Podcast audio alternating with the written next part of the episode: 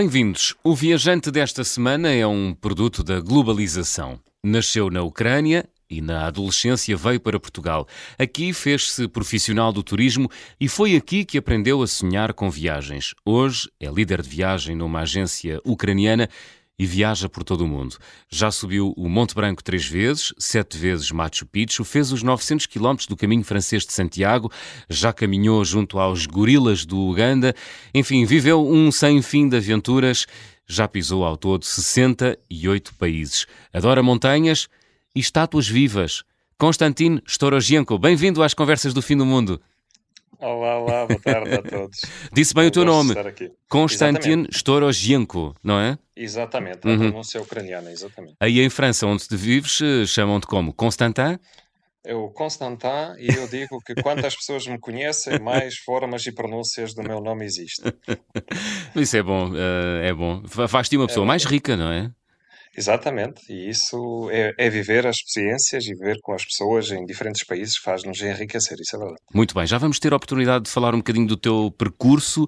Deixa-me só, antes de mais, para início de conversa, uh, tu trabalhas para uma agência de viagem ucraniana. Há Sim. ucranianos interessados em viajar nesta altura, Constantino?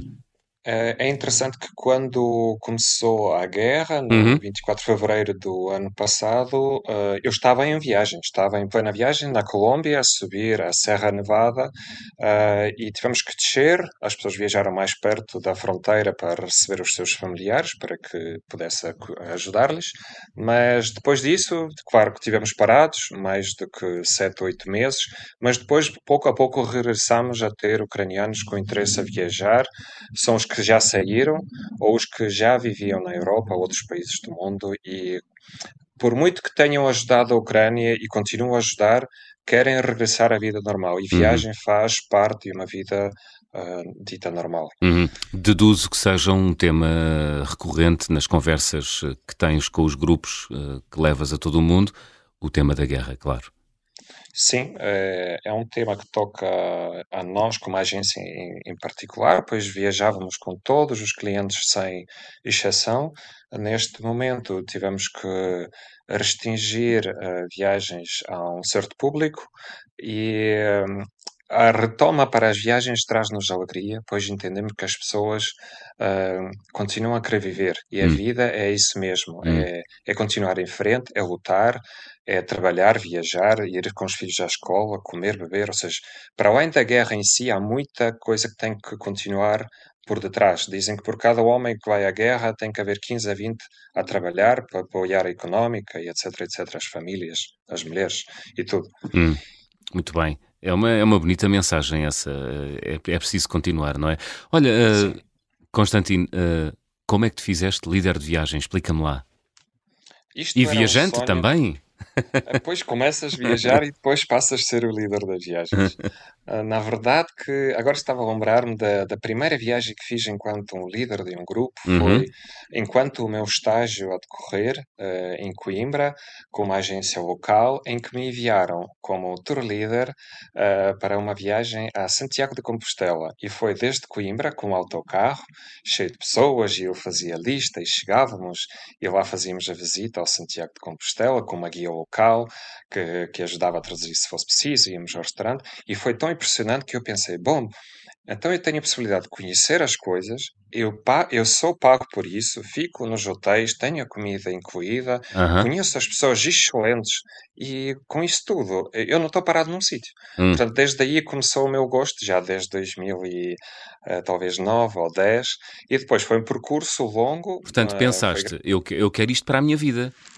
Certo, depois Foi. já sabia as línguas, sabia o português, uh, inglês, por, uh, ucraniano, ou já sabia o russo, ia aprendendo o espanhol por, por proximidade que estava de, da Espanha, claro. Uhum. Uh, e eu disse: bem, eu posso fazer disto vida, eu sou bom nisso, eu sou um bom comunicador, eu sei falar com as pessoas, sei resolver os problemas uh, e quero conhecer o mundo. E Boa. para além de termos feito as montanhas, a parte cultural e conhecer países novos uh, era algo que, que, desejava para a minha hum. vida e pronto, ganhar dinheiro com isso também uhum. faz parte do trabalho.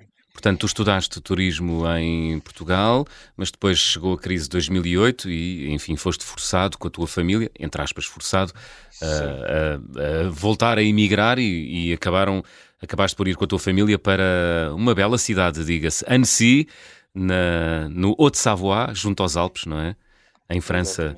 Uh, portanto, se gostas de montanhas, foste para o sítio ideal. Sim, é. isso não, não haveria melhor sítio na França para viver senão perto das montanhas aqui. É verdade. É verdade. É verdade. Então, e, e como, quando é que te tornaste líder de uma agência de viagem ucraniana, eh, Constantino? Portanto, depois de ter a experiência em Portugal uhum. enquanto agente de viagens, eh, organização de eventos, uh, recepcionista no hotel e ter tirado o curso superior uh, e ter essa primeira experiência de viagens, disse: Bem, isso é o que eu quero. Uhum. E uh, tivemos um projeto com um amigo meu que fomos para as montanhas, para vários países, e eu ajudava a organizar e interiorizava ah. cada vez mais essa parte de uhum. hora logística, carro, hotéis uh, e etc. Depois, quando viemos para a França, bem como todos, começámos a fazer trabalho que não é bem nosso, mas depois consegui o hotel, recepção, tive uma chamada de uma amiga minha que disse que, que eu conheço uma agência que procura um líder de viagens. Eu falei com o meu patrão amigo neste momento uma hora por Skype, como com vocês, por exemplo, hoje ao, ao, ao rádio. Uh, e ele no dia seguinte disse-me que, olha, podes despedir do hotel, que estás convidado a ir como líder de viagens para por Bolívia, México e Equador. E foi assim, em março Uau. de 2017, que eu começo a viajar. Uhum. Muito bem, a viajar enquanto, uh, enquanto líder de viagem. Mas, já, mas falaste há pouco que já, já tinhas viajado por montanhas. Que montanhas? Com amigos? Uh, nós, com amigos, bem, a Serra da Estrela foi a primeira, depois fomos um para. clássico. Depois fomos para Ordeza, Picos da Europa, uh, fomos para o Aneto, uh, Pirineus, depois íamos mais longe, então era o projeto do Monte Branco, para subir o Monte Branco, que foi em 2016. Uh, e para além disso, depois, em 2018, tive um projeto muito bom que se chama Climb for Hope, com um amigo meu, Pedro Castelo, com quem subimos a montanha mais alta de cada país da União Europeia. Foi um projeto de quatro meses, um projeto solidário para apoiar os refugiados na Sérvia, para que eles tenham acesso a uma educação profissional, uhum. quando interessassem para a União Europeia, já tivessem um diploma, e nós queríamos muito apoiar esse projeto deles. Uh, e para tal, não queríamos só fazer uma aventura para nós, mas apoiar essas pessoas. Então engrariávamos ah, okay. dinheiro e juntámos uh, uma quantia que permitiu um estudo para 25 jovens. Isso foi uma viagem de quatro meses, uh, de carro, dois amigos, tenda, muito atum, massa com atum e foi por aí subir montanhas. Isso foi um dia montanha aqui, outro dia montanha lá. Ah, então quantas, quantas montanhas subiram para esse projeto? Uh, podemos considerar 27 porque o Monte Branco é um para dois países, para a Itália e para a França. De resto, cada país tem um ponto mais alto e foi o que nós subimos. Espetacular. Qual foi o mais foi, difícil? Foi... Monte Branco, talvez, não? Uh, o Monte Branco é o mais considerável, exatamente, mais alto, mais difícil, uhum. sempre com neve. E o mais simples, provavelmente, são os que da Holanda, que tu vais, abres a porta do carro e já lá está o cume. Não temos que subir nada. Pois é. O cume mais alto da, da Holanda tem, tem que 300 metros? 200, 254. 254? Exatamente. Caramba, isso é, é, é, é metade à rábida. Exatamente. Não é? Então uma pessoa só passeia e já lá está o cume. Mas esse é batota. Mas não, é, é, é, o cume, é o cume, não é? Faz parte. Faz, faz parte. parte. Nem todos são como o Pico nos Açores ou Exato. algo assim. Tenerife na, na Espanha. É hum. bonito. Muito bem. Então é aí que te tornas uh, uh, líder de viagem depois desse contacto, uh, depois de teres, de já estares a viver em, em, em França, para onde te mudaste em 2008. Olha, por onde tens andado, Constantino? Explica-me. Conta-nos. Uh, sítios bonitos que eu já visitei, coisas que impressionam e que sempre continuam a despertar o, o gosto pelas viagens, provavelmente é a natureza. O que eu gosto mais é a natureza. E as nossas viagens, em particular, têm sempre uma ênfase na, na natureza. Vamos uhum. ao México e visitamos as, as baleias, ou seja, as que permitem que sejam tocados, porque eles entram numa meia é, é um lago onde eles vêm todos os uhum. anos para dar nascença aos bebés. E é cerca de 2 mil baleias podem estar num pequeno espaço onde tu passas de barco e eles saem e tu podes tocá-los. Eles até gostam de tu raspas por cima da pele deles para Ah, tirar todos os eh, pequenos animais que se Será a ba Baía, Baía de Madalena e Santo Domingo? É? É, mais é na, é na Barra Califórnia e chama-se Guerreiro Negro, o Lago de Guerreiro Negro, de Guerreiro Preto. É um sítio maravilhoso, é em particular, em Uhum. fevereiro e março. Hum, depois, no sul uh, do México, também há um sítio onde vêm as borboletas a voar desde o norte Mas explica-me uma coisa, tu conseguiste tocar em baleias? Sim, eu toquei e beijei baleias. Ah, beijaste baleias? Mesmo, e elas sobem com o nariz junto ao barco, o barco é aberto, é daqueles tipos de pescar, Aham. ah, e tu consegues tocar e beijar nelas. Agora, a lei diz que tu não podes tocar nelas, mas ninguém proíbe pôr a, ma- a mão na água e eles podem te tocar a ti. Ou seja, no fundo está lá a diversão. E, e é verdade Eu já, eu já aqui curiosos. estava, é o que tu vais dizer à polícia. Eu já aqui estava, ele é que veio, não é? Ele é que veio, ele é que quis falar comigo. Muito depois, bem. olha, Então, beijaste baleias. E, e estavas a falar das borboletas? As borboletas ah, são Também no as, México. mo- no México, Uhum. mariposas monarcas, as que Ah, voam sim. entre 100 a 160 km por dia. Uma pequena borboleta voa tanto por dia, eu nem imaginava. E demoram 30 a 60 dias a voar desde a América ah, para o México, para depois ter o acasalamento deles lá e depois a, a fêmea volta para o norte e só a sexta geração é que depois volta do norte da América para o México para fazer o mesmo. E é todos os anos milhares dessas borboletas vêm, ficam agarradas aos árvores, assim uns montões grandes, e tu quando desces aí nesse, nesse parque onde eles em particular gostam de estar, Uhum. eh, são milhentas a voar à volta de ti. Parece que estás no meio de, de borboletas, estão por todo o lado. É uma sensação incrível. Isso é muito giro, uh, dá boas fotografias Sim, e vídeos também. e vídeos também. Uh, foi assim, portanto, posso deduzir que do ponto de vista natural foram, até agora, dos 68 países, foi assim, foram as duas coisas mais majestosas que já viste até ao momento, foi? E continua. Isso E continua. Sim, é, é as tartarugas. Boa, que sorte. tartarugas. E, e diz tartarugas?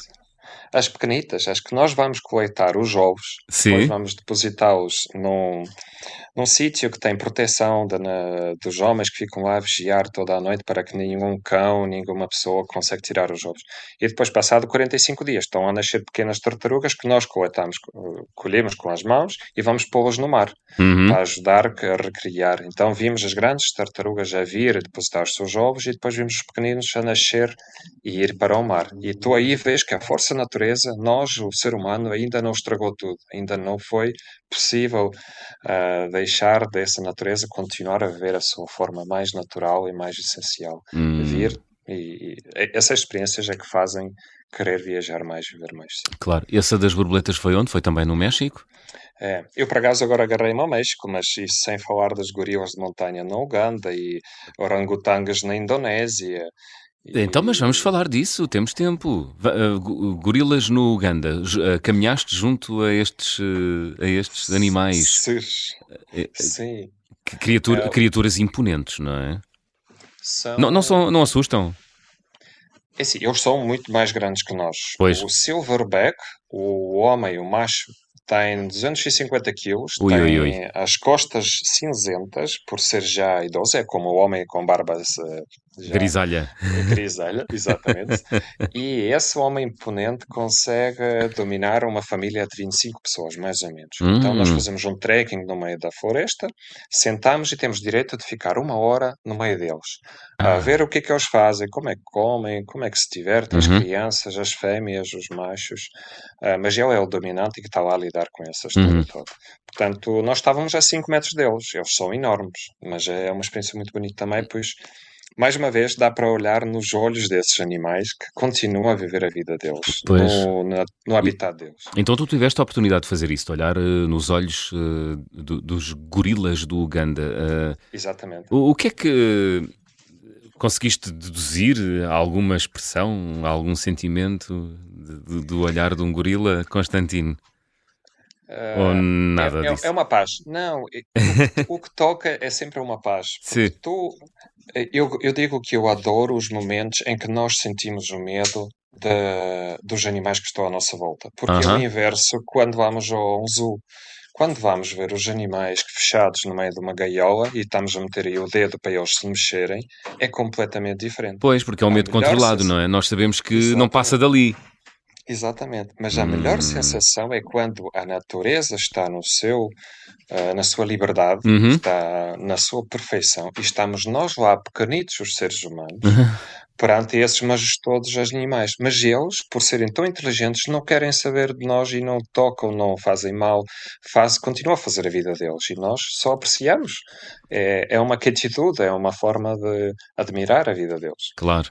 Um, nós tivemos já aqui, já tive aqui uma viajante uh, que diz que chorou quando viu pela primeira vez uh, os gorilas do Uganda, por, por, ser uma, uma experiência tão, tão impactante. Uh, também, também sentiste assim uma, um arrepio a subir-te pela espinha acima, Constantino? Sem, sem dúvida. É Foi. Uma, é uma experiência uh, tocante. Tocante. É verdade. Muito bem. Olha, uh, ias falar também dos, uh, dos orangotangos na Indonésia. É? Orangotangos? Sim, sim. orangotangos. Também, sim. Também, também tiveste a oportunidade de, de conviver, entre aspas, com orangotangos, foi? Esses, esses, uh, esses são um pouco mais quantidade, ou seja, enquanto os gorilas de Uganda Uh, a primeira vez que eu visitei eram 800 que existiam, agora estão a continuar a crescer e já tem mil e continuam a crescer. Os orangotangos só existem os últimos 14 mil orangotangos hum. no mundo e esses uh, estão no, na ilha da Indonésia, em Borneo, uhum. e a forma de os visitar é nós vamos de um barco, saímos para uma caminhada e há esses os chamados semi-wild, que é quando um, os rangers locais eh, trazem as bananas para uma plataforma que eles colocam e eles continuam a vir para comer essas bananas. Ah, ok. Ah, então aí, é, uma, é, aí, uma, é um encontro preparado, é isso? É um encontro entre, preparado. Entre o ser humano e uh, chimpanzé. Chimpanzé não, um gorila. Gorila. Orangotango. Orangotango, desculpa, orangotango, da Indonésia. Exatamente.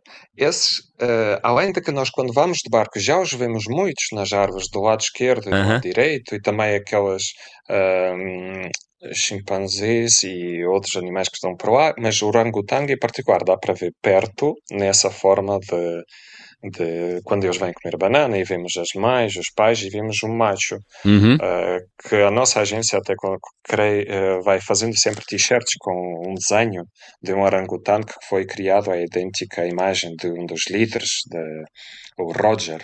Então, quando nós visitamos, sempre mostramos a foto na nossa t-shirt e dizer, olha, é este orangotango que está aí em frente, é, nossas t-shirts são iguais a ele. uh, e é, é verdade, são também muito grandes, tranquilidade, paz, nós é que somos pequenos, nós apreciamos a forma de viver deles, hum. percebemos que cada vez mais há, há, palmeiras para criar bananas ou canas de açúcar, cada vez mais menos natureza, menos esses árvores que eles tanto precisam para viver. Pois. E ao, ao ver famílias trazer crianças para ver a natureza na forma autêntica, eu, isso arrepia-me e isso é um dos meus sonhos também, poder trazer os meus filhos para viajar uh, quando eu estiver, uhum. uh, para que conheçam, porque nós nunca sabemos se daqui a 10 a 20 anos já não vai continuar a existir esses orangotangos, ah, é cada vez menos vão desaparecendo. Sofres de eco-ansiedade, uh, Constantino? Uh, alguma. O que, é que essa palavra quer dizer? É com a ansiedade, ansiedade que ah, a ansiedade. ecologia uh, ah, sim. Sim, mude uh, drasticamente nos próximos anos. Eu senti isso. Sim. Senti isso exatamente como falamos há pouco do Mer de Glace, aqui na, na França, no -huh. Monte Branco, que é quando a primeira vez que eu cheguei em 2016, estava lá o ponto a dizer que o gelo estava neste sítio e eu dizia, bom. Depois, passado uns anos, 2018, 2020, quando chego lá, o gelo está cada vez mais baixo, mais, escadari, mais escadas são pois. adicionadas para isso descer mais profundo. Isto assusta dizer, então, na minha vida, desde que eu me conheça, hum. 2016, 2018 e 20, já está cada vez mais profundo. É preciso descer mais para chegar ao gelo. Hum. Vamos esperar que isso não aconteça. Vamos esperar que isso não aconteça. Olha, estamos a chegar ao final da primeira parte. Vou pedir que sejas muito, muito, muito rápido. Vamos abrir o álbum de viagem.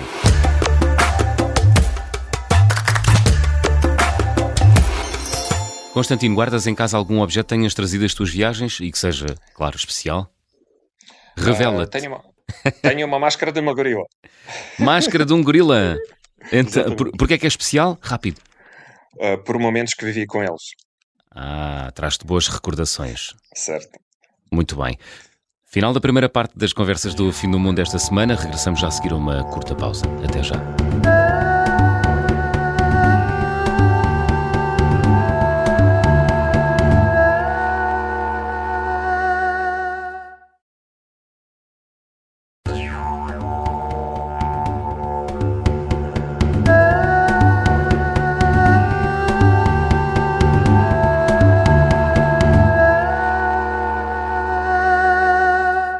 Segunda parte das conversas do Fim do Mundo, esta semana estamos a descobrir o percurso do viajante luso-ucraniano Konstantin Storozhenko, líder de viagens numa agência de viagens ucraniana.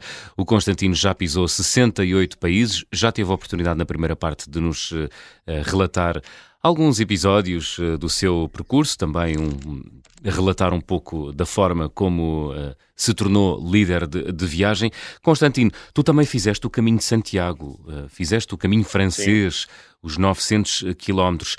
É uma experiência transformadora. Em que contexto é que aparece esta viagem na tua vida, Constantino?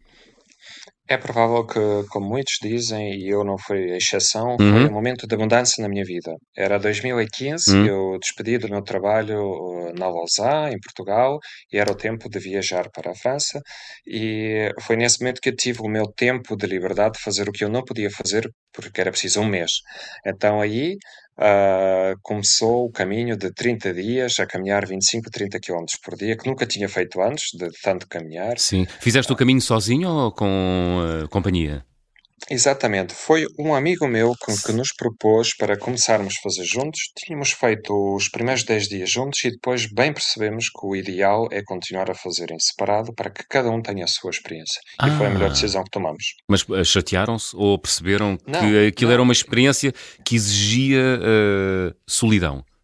Exatamente. É. Porque tu, quando estás sozinho, estás aberto para conversar com outras pessoas, uhum. a viver a experiência com eles, vais adaptar o teu, a tua língua portuguesa ao espanhol, e vais falar com o inglês, e vais falar com o japonês, vais falar com o homem do Hiroshima e Nagasaki, e vais ter uma mexicana que te vai cortar o cabelo, e vais comer o, uma refeição uh, com as pessoas que vêm da Bélgica, Hum. e cantar música em holandês, e tantas outras experiências. Espera lá, falaste aí de uma japonesa que te corta o cabelo, cortaram-te o cabelo no caminho de Santiago? Uma japonesa, Sim. foi?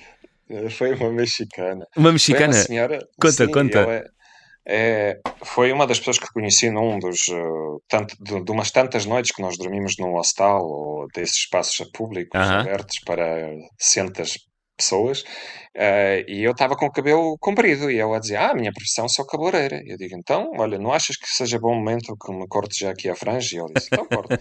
e ela lá pegou na tesoura e fez-me o corte. Corte Continuámos completo. a ser amigos. Hum, Não ficaste com corte de peregrino, pois não? Não, Não, um corte normal. normal. Mas olha, hum, o caminho de Santiago, uh, uh, fizeste então 10 dias com um amigo, depois os restantes 20 sozinho. Hum, o que é que mudou em ti depois do uh, caminho de Santiago? Se é que mudou alguma coisa em ti? Muda sem dúvida. Ninguém pode eh, sair do caminho sem ser mudado. Eu acredito que eu aprendi que cada dia é um dia novo para mudar o que tu ontem não fizeste de forma melhor ou pior. Ou seja, eu, eu, eu sabia que nós cada dia começamos a queixar de algo que fizemos mal, mas não podes queixar porque ninguém fez uh, de outras pessoas para ti mal. Foste tu que fizeste essas escolhas e são as escolhas que tu Hum. vais continuar a fazer. Portanto, se ontem o sapato apertava-te, hoje aperta menos. Se ontem tu andaste sozinho, hoje podes andar com alguém. Se não queres fa a ca- falar com ninguém, podes continuar a caminhar sozinho. Se ontem carregaste muitas bananas porque compraste cinco a pensar que não devia haver comida e carregaste por nada, hoje compra uma. Se faltou-te água, carrega mais água. Ou seja, tu todos os dias podes te adaptar Hum. para o que ontem correu menos mal. E hoje é um dia melhor, é um dia novo para viver essa experiência. És um otimista. Sem dúvida, a minha avó dizia que um dia estamos deitados porque estamos doentes, o outro dia estamos a correr, o qual é mais é ter saúde. O importante é ter saúde. Ah, Portanto, eu, para mim, é sempre, sempre para a frente. a tua avó ucraniana eh, eh, ensinava-te isso? Exatamente. A tua, como é que se diz na de Ucrânia? vida Babushka, não é? Babushka, exatamente. exatamente. Muito bem. Olha, e fala-me do caminho, 900 km a pé, não é muito duro, eh, Constantino? Eu, eu acho que nós sempre assustámonos a pensar nesse número grande. Hum. Se nós, tal como em montanha, é igual na caminhada. Nunca podemos falar de 900 km. Ah, o que é que eu vou fazer e como é que eu faço? Ah, a forma de dividir por etapas é, mais uma vez, uma forma de ensinar a viver a vida também. Hum. Que é, hoje tens que fazer os teus 25. E mesmo os 25, tu tens o dia todo para os fazer. Podes fazer em 5, podes fazer em 6 ou em 7 horas. Tu tens a forma de, de sentir o teu organismo. Uhum. Tens que ouvir o teu corpo. E a facilidade de viver essa vida é acordar, tomar um pequeno almoço, caminhar, desfrutar da natureza, das pessoas, chegar ao, refúgio, ao albergue, comer uma refeição, deixar os teus pernas descansar. E nessa rotina tão simples e tão reduzida a essas mínimas necessidades, faz com que tu tenhas mais tempo para pensar na tua vida, nas coisas que tu tenhas feito. E todos os dias, seja os primeiros cinco dias, provavelmente custa, as pernas se adaptam, o corpo se adapta à mochila, Claro. mas depois é só desfrutar. Uhum. Olha, queres dar algum conselho uh, para um ouvinte que esteja a pensar fazer o caminho francês este verão? Constantino. Sem, sem dúvida, pegar na mochila leve, Uhum. carregar no máximo 10% do vosso peso na mochila, ou seja, seja 7, 8, 10 quilos, ah, ter muita vontade e ir. É obrigatório ir. Ver o filme, se for preciso, antes, só para ter uma ideia, The Way, que é Uhum. o caminho. Uhum. É um bom filme para mostrar o espírito e quem o fez o caminho, depois de ver o filme, percebe que é verdade. Isso são as experiências que ficam marcantes. E depois estar aberto. Eu acho que o caminho ensina que é preciso muito mais confiança nas pessoas do que nós às vezes damos, porque há muitas pessoas boas e no caminho encontramos muitas pessoas com a mesma direção, com o mesmo pensamento, a ir para o mesmo destino. E é lá é uma partilha eh, comum de amor, de alegria, de paz Uhum. e esse sentimento que não há fronteiras. Nós já criamos fronteiras porque as pessoas de todo o mundo vêm para desfrutar conosco desse caminho. Hum. Porque uh, estão todos na mesma condição, não é? Exatamente. Mas Uns- todos vêm de uma forma diferente. Hum, é Eu isso, que- pessoas isso que eu ia caminhar. dizer. Sim, há pessoas que caminham sem falar, ou seja, estão mudos. Há pessoas que caminham de pé nu, eh, estão barefoot. Há pessoas que caminham de, de costas para trás, outras trazem uma pedra, Uhum. outros trazem memórias. Uhum. Cada quem traz um- Cada um carrega o motivo. seu mundo, não é? Exatamente, exatamente. Aham. E o bonito é o tocar destes mundos que, por alguma experiência, por algum motivo, eh, trouxeram-nos aí. Eu Uhum. digo que nós temos a, a única e especial oportunidade de viver esses dias em conjunto. Ora dois dias com um, ora dois dias com outro, ora um dia com outro. Tocava-nos e esses mundos cruzam-se aí. Uhum. Constantino, uh, fala-me da chegada a Santiago. Como é que é, ao fim de 30 dias, 20 dos quais a caminhar sozinho? Uh, qual é a sensação? É um é um alívio? É o quê? Para mim ainda não foi o fim. Eu quando cheguei ao Santiago Não? foi, Então. a, a- foi a ter a minha, o meu documento certificado, porque depois a Compostela? passaporte- a Compostela, lá recebi, tinha os dois câmbios por dia, o meu passaporte está lá, a Compostela também. Visitei a missa, vi a parte principal, que é muito bonita, a praça principal, os músicos, a comida, os sabores. Uhum. Ah, isso é incrível, mas o meu objetivo ah, era mais além. Eu gostava de ir à Finisterra, à Múrcia. Ah, E, sim. Eu continuei a fazer mais três dias para chegar ao oceano, como faziam os, eh, os homens de então, do século XVII e XVIII, quando caminhavam, e eles traziam as roupas velhas dele até o oceano, queimavam, traziam a coxa para casa e vinham renovados. No meu caso não era preciso queimar nada, mas eh, era bonito chegar ao oceano e ver que a terra acaba e o mar começa. Aqui, eh, todas as dificuldades, todas as. Ah, pronto, é, é a forma de fazer a mudança. Hum. E era o meu tempo de fazer a mudança. Portanto, chegaste a Finisterra, foi? Cheguei a Finisterra, exato. Muito bem. Então, mas conta-me, qual é a sensação de saber que chegaste ao fim do caminho? Eh, Eu acho que fica, o caminho fica na memória por pessoas, natureza e a experiência de viver essas, essas experiências com as pessoas, as conversas. Mas para mim o caminho não acaba aí. Ou seja, tu estás ali, estás a olhar para o mar, as ondas, e tu sentes que caminhaste ah, a linda natureza Ah, ah, e estás aberto para, para mais. Para mim foi um fechar de, um, de uma parte de- da minha da tua vida vida. e estar aberto para outro início, para nova aventura, nova jornada, para outra Uhum. caminhada. Muito bem. E as viagens têm esse poder, não é? De abrir e fechar capítulos na vidas, na- nas vidas das pessoas. Ahm, também subiste, Constantino, o vulcão Nyorogongo, no Congo, ah, e viste lava incandescente, lava viva.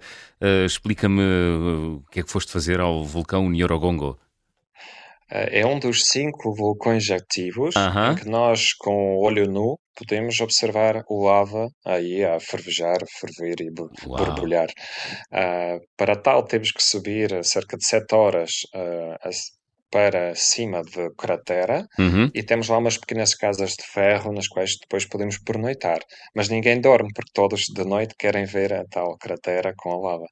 E interessante que estás sentado em cima, estás com as pernas para a cratera dentro, nas tuas costas sentes o frio do vento da noite, mas da tua frente tens as mãos viradas para a lava como se fosse para a fogueira e estás a aquecer as mãos. Hum. É, é essas memórias que eu tenho. Portanto, viste mesmo lava, lava borbulhante. Sim, ela está a uma certa distância, está a uns 500 metros ou 600 metros, está ali embaixo, Sim. uh, mas dá para sentir a temperatura e o calor dela mesmo aqui em cima na cratera. Tiveste medo? Uh, medo não, porque eu gosto destas aventuras. Ah, é?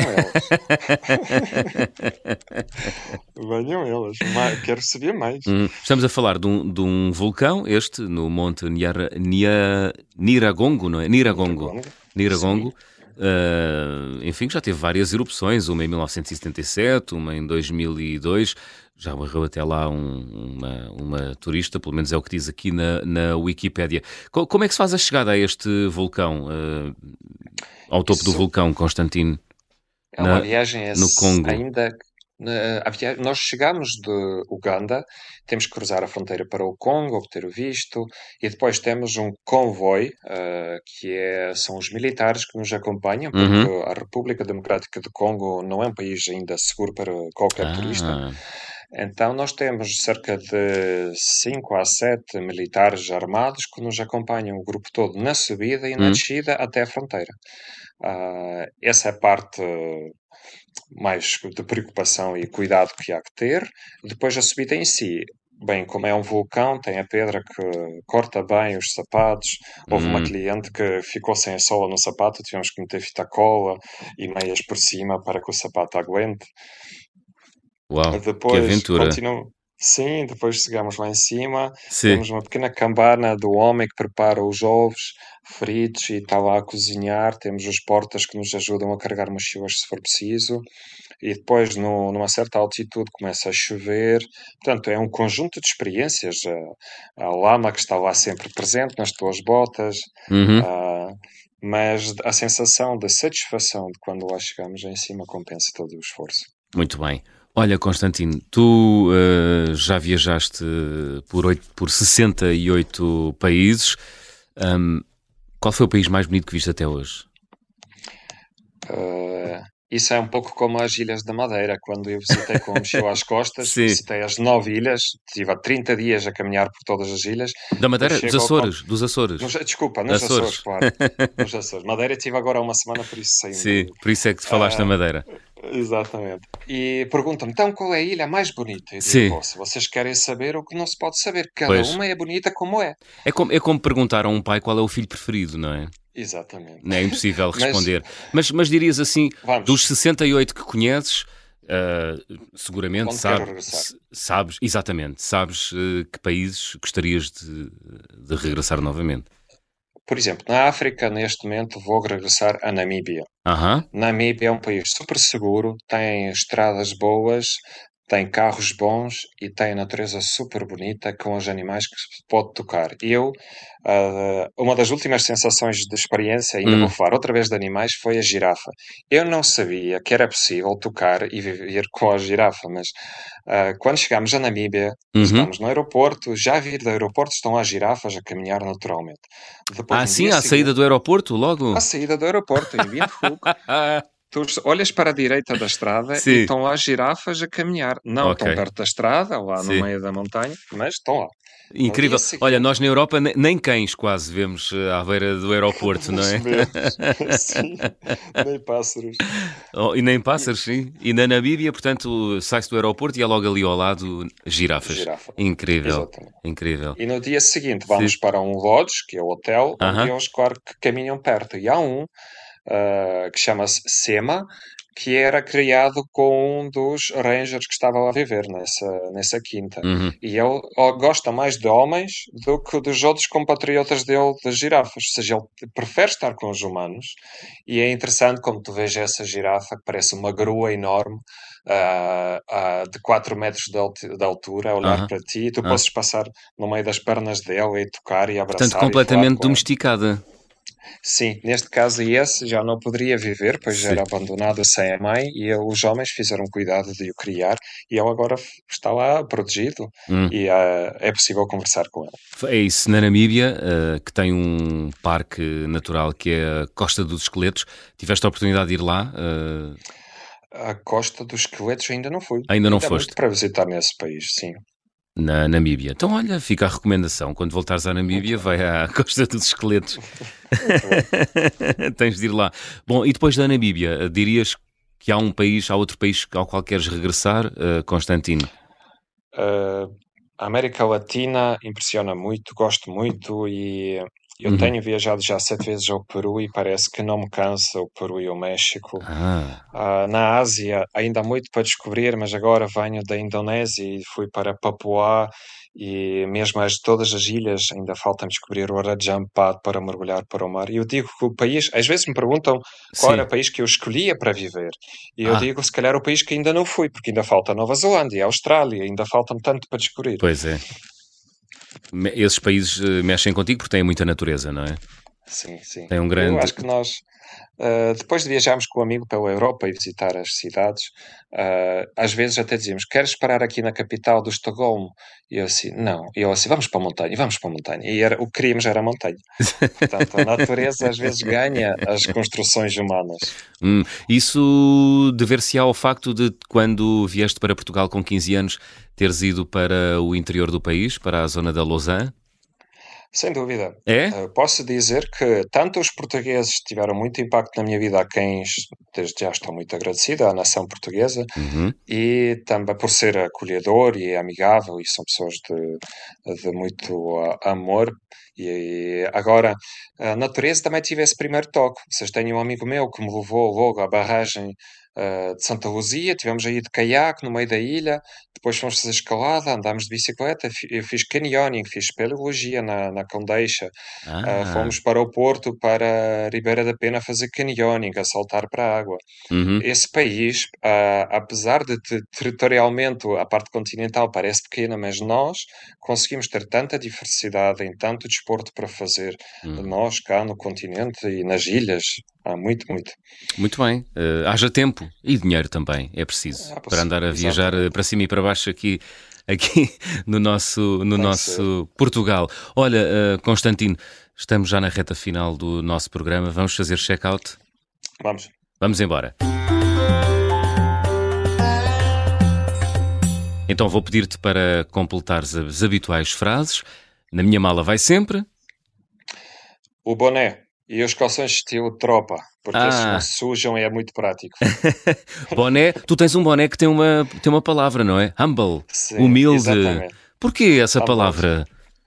Nós, com um amigo meu, tivemos uma parceria com os colegas nossos que tinham um, um boneco que dizia Humble Generation, a geração humilde. Uhum. Nós procuramos eh, manter essa natureza e esse mundo melhor e guardá-lo para o futuro. Muito bem. A viagem com mais peripécias que realizei até hoje? Ah, foi a de Peru em 2020, quando fiquei fechado com o grupo por causa do Covid, 15 dias no hotel. Ah, eles portaram-se mal, foi isso? Ou- Não, ou- foi ou com foi o Covid. O, o estar fechado é que foi a grande peripécia. Foi.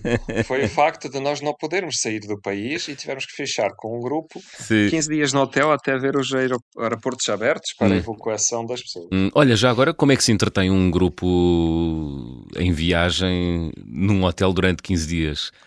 Foi Constantino, grande desafio esse. um- É verdade. Era eu mais o meu colega Sim. e tivemos que fazer o horário de televisão. Vínhamos para um número maior que tínhamos e metíamos filmes de aventura. Eu dava aulas de espanhol e de português. Nós tínhamos o ginásio, fazíamos desporto. Nós estivemos a filmar um filme, fizeram um pequeno vídeo no final da Hum. nossa permanência lá no hotel. Sim. Ah, e, e outras tantas aventuras que, pronto, cada quem tinha um hobby e partilhava lá. Muito bem. O carimbo de passaporte ao visto mais difícil de obter, qual foi? Uh, a da Coreia do Norte, que nem é um visto, mas é um pequeno documento que eles põem dentro do passaporte para poder viajar lá. Uhum. Se é possível visitar este país, há agências que oferecem viagens para lá. Uh, mas o mais difícil provavelmente até foi o de Portugal, o primeiro visto para poder vir a Portugal, e foi uma alegria, um alívio que depois mudou a Hum. minha vida. Portanto, o visto de 2003, quando viemos a Portugal. Uau, quando, quando te mudaste para Portugal, quando vieste Exatamente. viver para aqui, foste bem acolhido? no- já disseste que sim, mas os primeiros tempos sei que foi um bocadinho difícil, ou não? Um jovem ucraniano de 15 anos, com a rebeldia toda ali à flor da pele, imagino que Constantino. Sim. É? Bem, eu sabia inglês e pensava que o ingl- inglês ia me safar, mas Sim. isso ajudou, mas não muito. Tinha que aprender português. Uhum, E por não ter a língua e pensava que não queria estudar, sim. eu tive que. Eu fui trabalhar, trabalhei, depois aprendi a língua e percebi que quero ir estudar e daí começaram os meus estudos. Hum. Ah, mas os primeiros tempos foram complicados, como para qualquer imigrante, e eu digo que eu entendo muito agora a imigração e as pessoas que. refugiados ou imigrantes, por isso continuo a procurar ajudá-los. Claro. Olha, a recordação de viagem mais cara, qual foi, Constantino? Eh, esta foi a viagem pela Europa de carro, quatro meses, com ah, voos e estadias que nós tivemos com, com o meu amigo Pedro a fazer. Uhum. A tal a que subiram os cumes eh, mais altos de cada país, sendo que o mais alto na Holanda tem apenas, quanto é que é? 250 250 metros. Já agora o mais alto, ah, foi o Monte Branco, não é? O Monte Branco foi o mais alto. Eh, 4.810. exatamente. A refeição mais estranha, qual foi, Constantino? Ah, eu até tive que buscar essa palavra para não me esquecer. São as lavras brancas mojojoi, que são as retiradas das palmeiras caídas no Equador. Hum, e como é São que as isso se come? branquinhas. Eles têm três formas de preparar. Uma delas é cru, ou seja, eh, o homem com a macheta lá, com a faca grande, abre no meio da palmeira um, um buraco, tira aquela larva branquinha, que Sim. é do tamanho de uma pilha AA, e tu agarras com as mãos na cabeça preta e no branco tiras entre os dentes todo o interior dele. Tem o sabor a um liquor beirão, provavelmente, da Serra da Lousã. O porquê? Isto porquê? Porque a palmeira, quando cai, começa a apodrecer, mas a palmeira dá fruto, portanto, ela é saborosa. Sim. E ele come por dentro e tem esse sabor. Depois é cozido ou frito. Os fritos é, é como uma espetada, eles põem três, fritam e depois tu comes. Aquilo é mais crocante. mas é estranho. Muito bem. Larvas, como é que se chama? Larvas mojojoi. Mojojoi. Muito bem. Olha, gostava de viajar com, para fechar, Com as minhas crianças, para que eles possam ver esse maravilhoso mundo que temos. com as tuas crianças, mas tu ainda não és pai. Não, mas gostava de ser, por isso Ah. quero viajar com eles. Muito bem, dizer- é um duplo desejo, ser pai Exatamente. e viajar com, com os teus filhos. Oxalá, oxalá, Exatamente. Constantino, oxalá. Oxalá. Olha, ah, chegamos ao fim. Qual foi a música que escolheste, Constantino, para fechar a conversa do fim do mundo desta semana? Eu pensei que hum, em cada viagem que fazemos, cada vez mais percebo que somos todos muito parecidos e todos procuramos o bem, a segurança, a proteção para a nossa família e os nossos filhos e Uhum. todos queremos viver num mu- mundo de paz. Ah, por isso é a Zaz com a música dela Je veux, eu quero. Muito bem. Constantino, obrigado. Foi um gosto. Muito obrigado. Obrigado pelo convite. E fechamos em francês Je veux Zaz, a fechar a conversa do fim do mundo desta semana. Estamos de regresso dos oito dias, já sabem, sejam bons e boas viagens. Donnez-moi une suite au Ritz, je n'en veux pas des bijoux de chez Chanel, je n'en veux pas. Donnez-moi une limousine, j'en ferai quoi Pa, pa, la, pa, pa, pa, la. Offrez-moi du personnel, j'en ferai quoi Un manoir à Neuchâtel, ce n'est pas pour moi. Offrez-moi la tour Eiffel, j'en ferai quoi?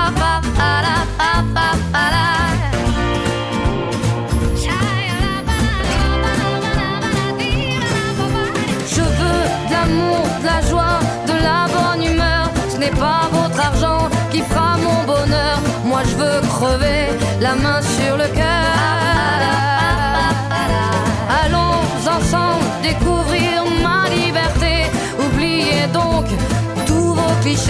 Bienvenue dans ma réalité.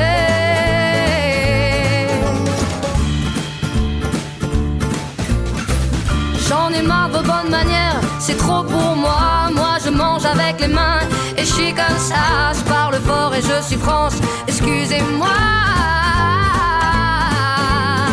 Fini l'hypocrisie, moi.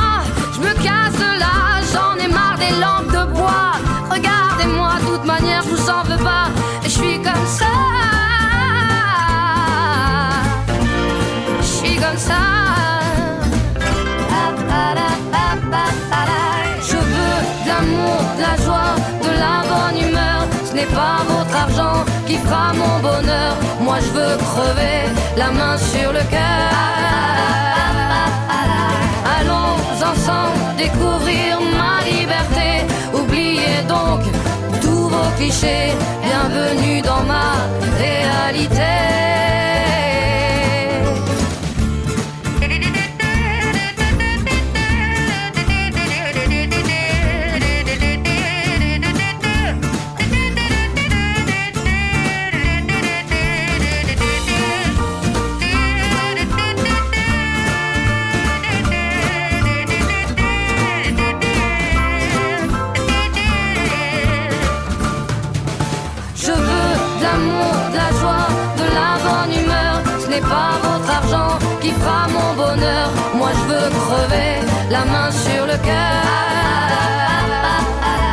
Allons ensemble découvrir ma liberté.